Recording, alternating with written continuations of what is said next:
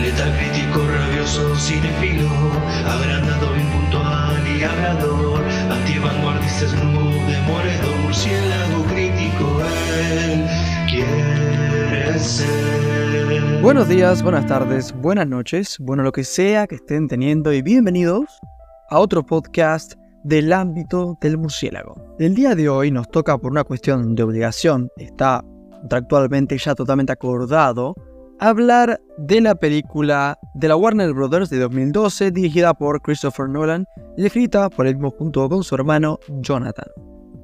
Hablo, por supuesto, y como no podría ser de otra forma, de Batman, el Caballero de la Noche Asciende o The Dark Knight Rises, tercera y última película de la famosa trilogía de Batman de Nolan.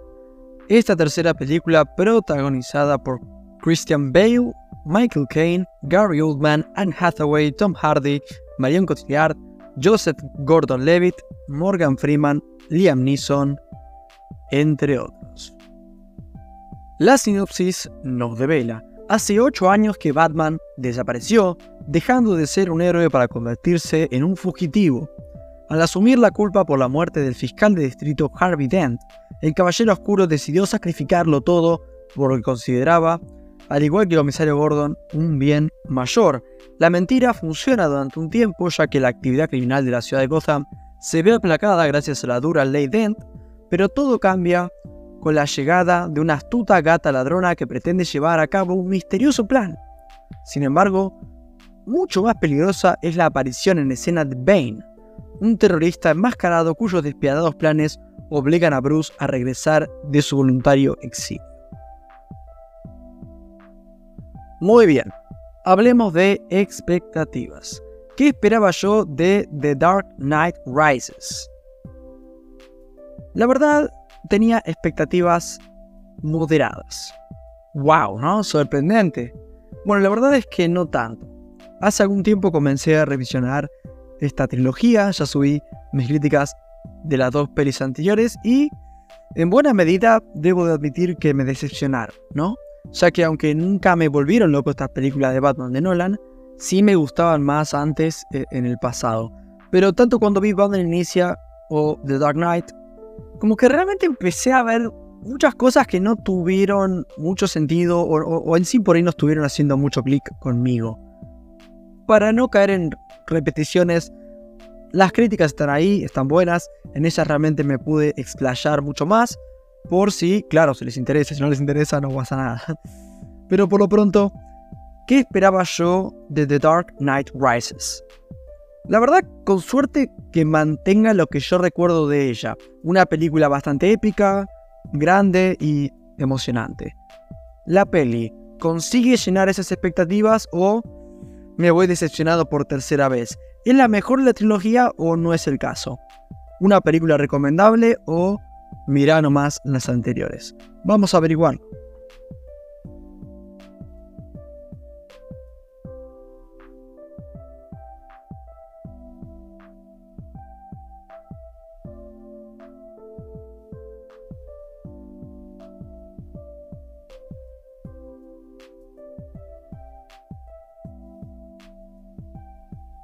Muy bien, comencemos con lo positivo. Sin lugar a dudas, lo mejor de la peli es este enfrentamiento entre Batman y Bane. Quizás sea menos icónico que el de Batman contra el Guasón de la peli anterior, pero si a mí me preguntan cuál es el némesis de este Batman, de Christian Bale, creo que es este loquito Bane. Sin lugar a dudas, ya que comparten un par de escenas juntos y realmente son muy buenas escenas. Realmente Bane se siente un antagonista que supera a Batman en todo sentido.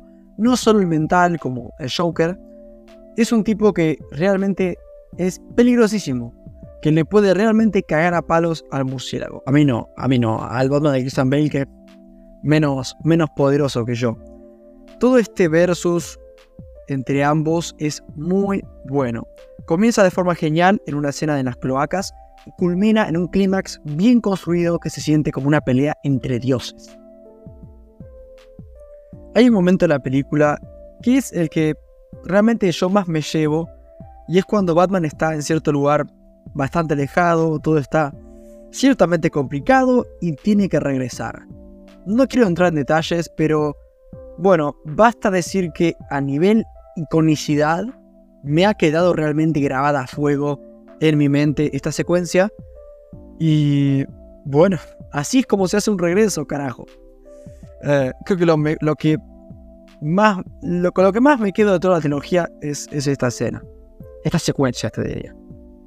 Realmente The Dark Knight Rises es una película masiva, se ve gigante, toda la ciudad involucrada en esta especie de estado del sitio de Bane.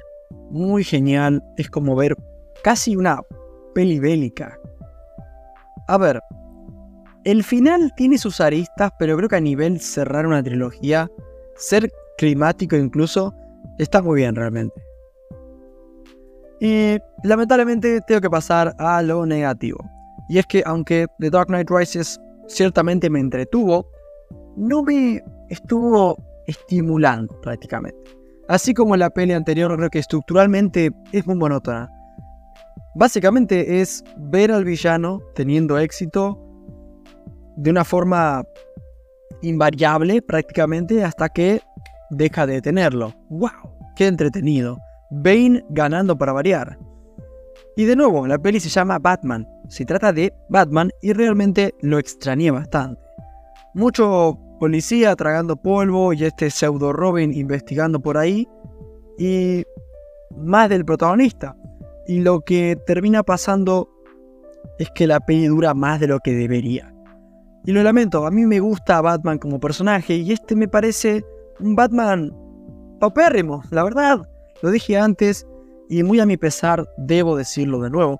Este Batman no es de mi gusto. Me parece un adolescente llorón que se lamenta excesivamente por cuestiones con las que al menos yo, no quiero decir todos, pero yo no termino de empatizar. Y como Batman es un payaso, ya que realmente es muy poco cuidadoso con todas sus cosas. Es bastante, bastante poco inteligente. La peli tiene algunas cosas del guion que tampoco me gustaron. Siento que se vuelve algo repetitivo este tema de llevar el anarquismo a Ciudad Gótica. Vuelven literalmente a hacer este experimento social de la bomba, casi sin variaciones, y es como, che, eh, ¿no conocen otros trucos, loco? O sea, como que no hay algo más que puedan hacer.